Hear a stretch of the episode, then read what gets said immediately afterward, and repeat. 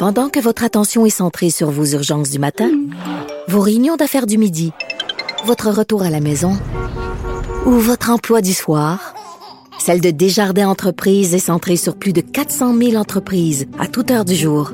Grâce à notre connaissance des secteurs d'activité et à notre accompagnement spécialisé, nous aidons les entrepreneurs à relever chaque défi pour qu'ils puissent rester centrés sur ce qui compte, le développement de leur entreprise.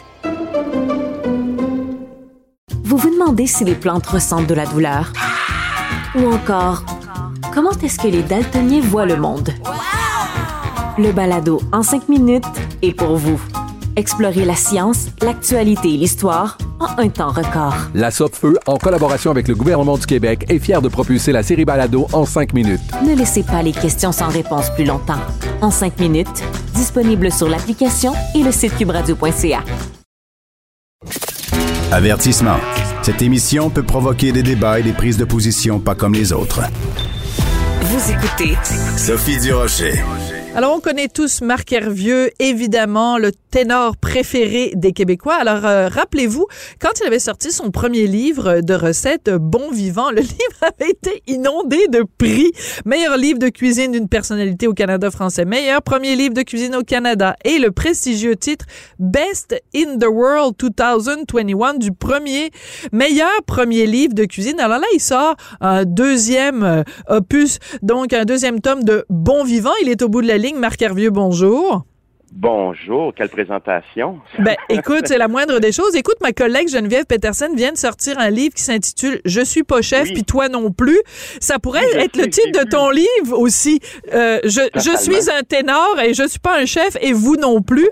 Euh, écoute, est-ce qu'il y a des gens dans le milieu de la gastronomie, dans le milieu des chefs, qui sont jaloux de ton succès, Marc? Ah, oh, je sais pas. Évidemment, c'est probablement pas à moi qui vont le dire ça.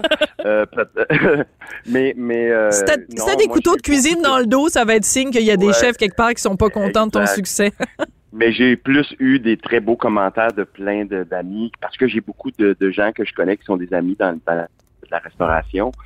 Et puis, moi, dès le départ, de toute façon, d'abord, j'ai dit que c'était une surprise pour moi, les prix, parce que je savais même pas que la maison d'édition avait soumis le premier livre à, des concours. Donc, je l'ai su, en fait, quand je remportais des prix, c'est quand même assez extraordinaire, parce que tu reçois un courriel, tu dis, voyons, c'est quoi ça? Ben, j'ai même, quand j'ai gagné le prix mondial, j'ai pensé en fait que c'était juste pour me dire que la cérémonie était reportée à cause de la pandémie.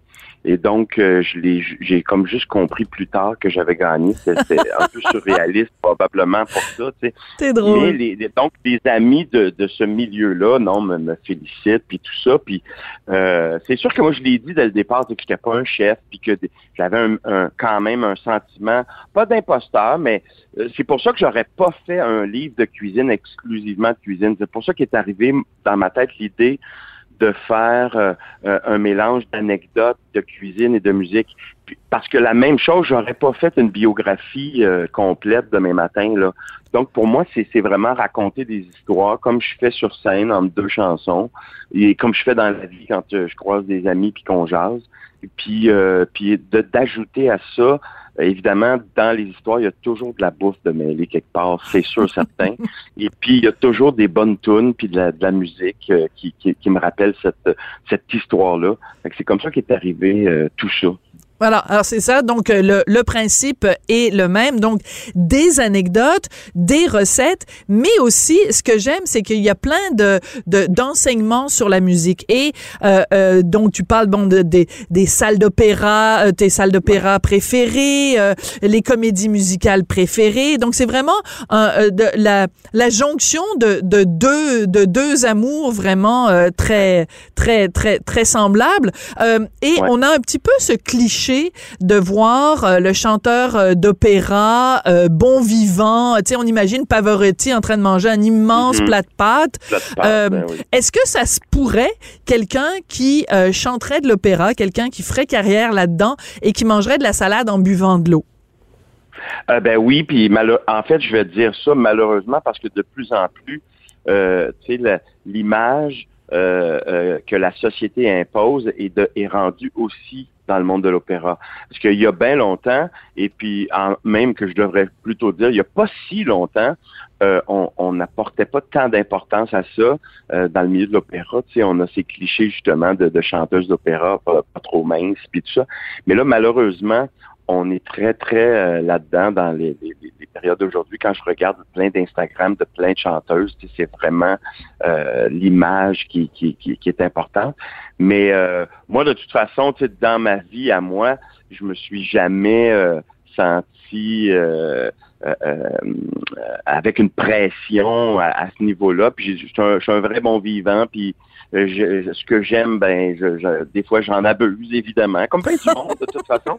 Et puis, particulièrement depuis deux ans, je pense qu'on est tous euh, assez euh, égal à se dire, on a tous abusé de toutes sortes de façons, que ce soit en buvant ou en mangeant, parce que il nous restait ça, entre autres, de, de, comme plaisir. Mais moi, c'est un plaisir immense. Je pense que c'est mon plus grand plaisir de la vie que de que de vraiment bien manger, puis d'essayer des affaires, puis de cuisiner, puis tout ça, puis de recevoir. Tu sais, je, je le dis dans, dans les deux livres. Pour moi, le, le, partage, c'est le partage. Tu sais, c'est s'asseoir avec du monde, euh, discuter, euh, s'affronter dans des, euh, des idées différentes, puis euh, vraiment avoir le plaisir de partager euh, une bonne, bonne bouffe, puis euh, des bonnes bouteilles aussi, évidemment. Alors, tu racontes dans euh, ce livre-là, comme dans le premier, mais tu racontes plein d'anecdotes. Et euh, je vais te laisser, parce que tu es un excellent raconteur, raconter l'anecdote sur ton père quand tu avais besoin. Parce que avant la, la, carrière que tu as faite, tu avais une compagnie de graphisme. Et le jour où tu es allé à la banque pour emprunter des sous. Ben, en fait, j'ai dit, j'ai 16 ans, je dis à mon père, je sais qu'est-ce que je veux faire, je veux être un chanteur puis un acteur. Mon père me dit, Marco, je te vois très bien faire ça, mais qu'est-ce que tu veux faire pour gagner ta vie? Bonne réponse. lui, exact. Là, lui, il m'explique que, euh, euh, d'après lui, c'est un hobby, tu sais, puis qu'il faut que je me trouve un vrai métier parce qu'il voudrait pas que je fasse comme lui, être à l'usine, euh, tout ça, puis avoir un petit salaire, puis pas de possibilité d'avancement, puis tout ça, ce qu'il, ce qu'il a fait toute sa vie, 42 ans de temps à l'usine de sucre. et donc, moi, j'ai un front de bœuf pareil, je m'en vais à la banque, euh, j'ai mon petit dossier de préparer. Je veux emprunter 20 000 pour acheter des ordinateurs. Ça vient de sortir des Macintosh pour faire du graphisme. C'est révolutionnaire. Je dis, je vais être le premier à Montréal à m'avoir. Alors, euh, mon père m'a dit, évidemment, Marco, tu as 16 ans, tu sais, 20 000 On est en 1984, là, milieu 80. Fait que là, finalement, euh, je, je, vais à la banque, je, je rencontre la personne, je repars là. Trois jours plus tard, on m'appelle pour me dire que j'ai le prêt et euh, est-ce que, est-ce que je peux passer pour signer le prêt? Je dis, écoutez, moi, oui, je, là, je, suis tellement excité, mais je ne sais pas si mon père peut, peut passer parce que mon père m'avait dit, tu sais, je vais t'endosser s'il te demande un endosseur. Et là, la banque me dit, non, non, vous êtes accepté seul. Donc, je pars, je signe, je repars de là, je, je, je loue un local, j'achète des ordinateurs et mon entreprise fonctionne vraiment bien, rapidement, parce que j'ai ça. Trois ans plus tard, je m'en vais euh, faire le dernier paiement, alors que j'avais pris ça sur 10 ans. Euh, je peux payer, régler ça au bout de trois ans. Et quand, quand la, dame me dit je vais aller faire des photocopies de, pour vos documents, euh, elle part. Puis moi, ben je reste là, puis je sais pas si j'ai le droit, mais en tout cas, je me mets à, feuilleter puis à ouvrir les espèces de, de, chemises qui sont devant moi où il y a les documents.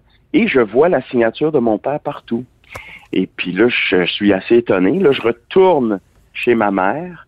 Et puis je dis à ma mère que j'ai d'abord payé le l'espèce de, de, de, prêt en trois ans au lieu de dix ans. Elle dit bravo Marco. Mais je dis j'ai une question, par exemple, comment ça fait qu'il y avait la signature de mon père partout? Elle dit, ah, ben ça, tu n'étais pas supposé le savoir. Alors donc, quand moi je suis allé à la banque, mon père s'est installé un coin de rue plus loin, voyant l'entrée de la banque. Quand je suis sorti, il est rentré, il a rencontré la même personne, il lui a dit Écoute, je vais le je vais l'endosser, mais je veux pas qu'il sache. Je veux qu'il pense qu'on a eu confiance en lui.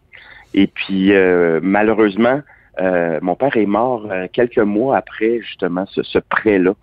donc, j'ai jamais pu le, remercier réellement dans la vie, d'avoir fait ça. Fait que je, je, raconte cette histoire-là parce que justement, c'est une façon de, de lui dire merci.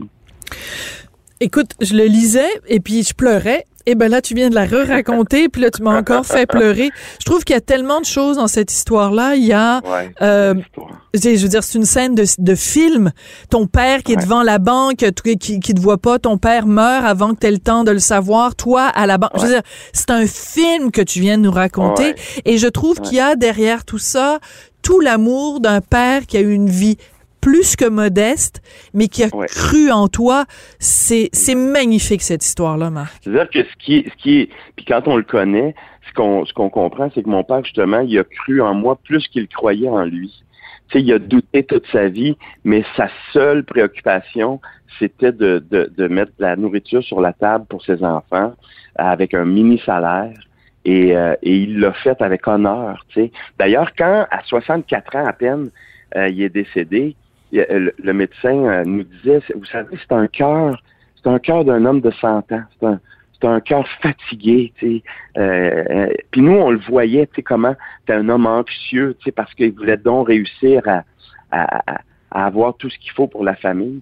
Donc, moi, au-delà de tout ça, là, je, je, suis content de la raconter, cette histoire-là, parce que je l'ai souvent racontée en spectacle. Mais là, je me disais, tu sais, de la raconter dans un livre, ça veut dire que qu'elle reste là, que hmm. qu'il y a une preuve de cette histoire-là, puis de ce qu'il a fait pour nous, alors qu'il n'y avait pas tant euh, les moyens de, de faire tout ça. Ouais.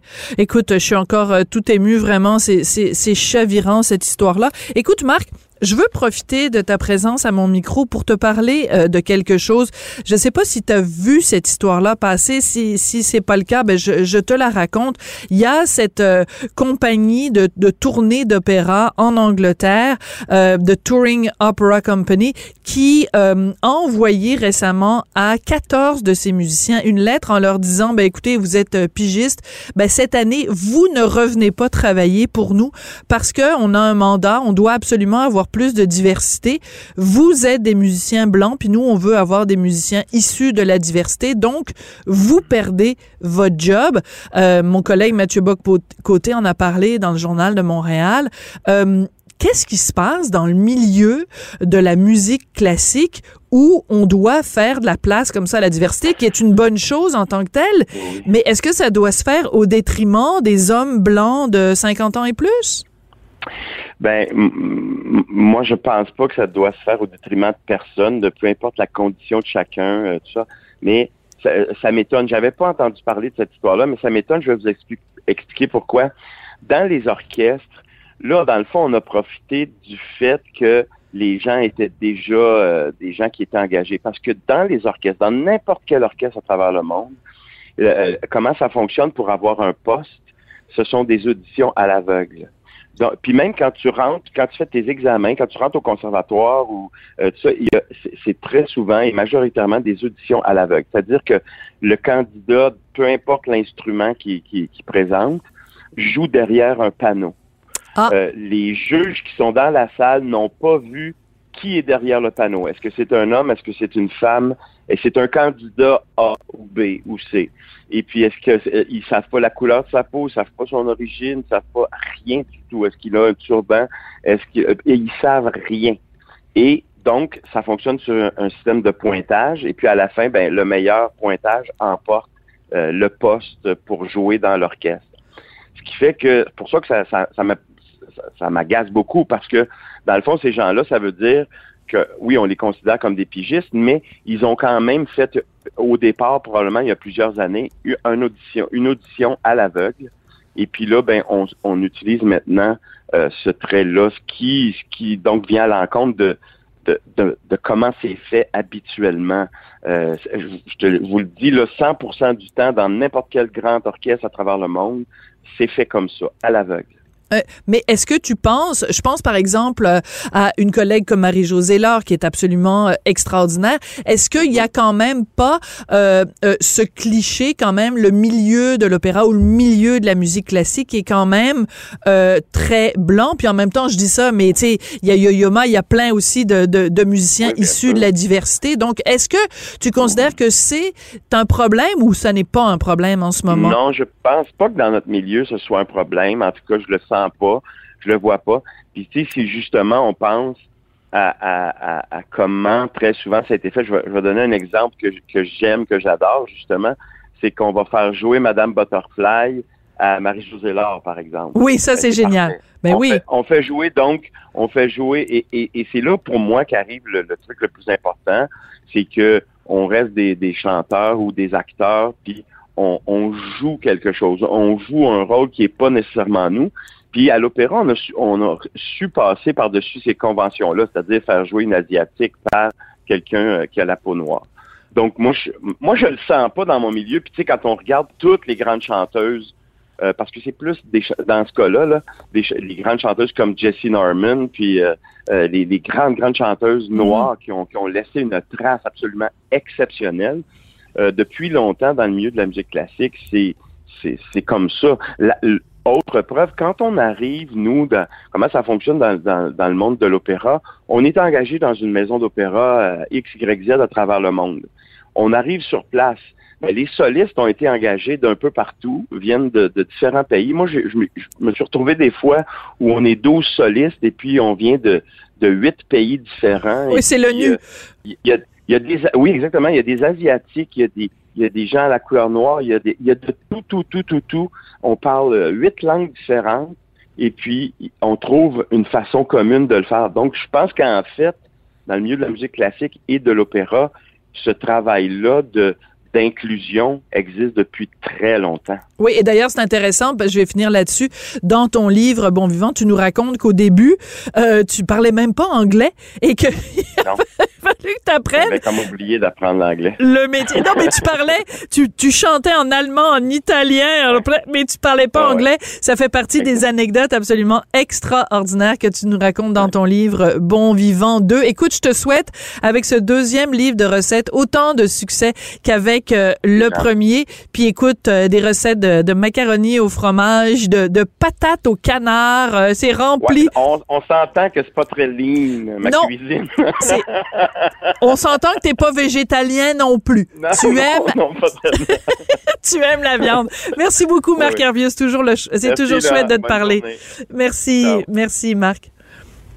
Et c'est justement comme ça, sur cette entrevue avec un vrai de vrai bon vivant, que se termine l'émission aujourd'hui. Merci à Rémi Poitras à la mise en onde, la réalisation de l'émission. Merci à Florence Lamoureux, toujours fidèle au poste à la recherche. Merci beaucoup d'avoir été là et on se retrouve sans faute demain à la même heure.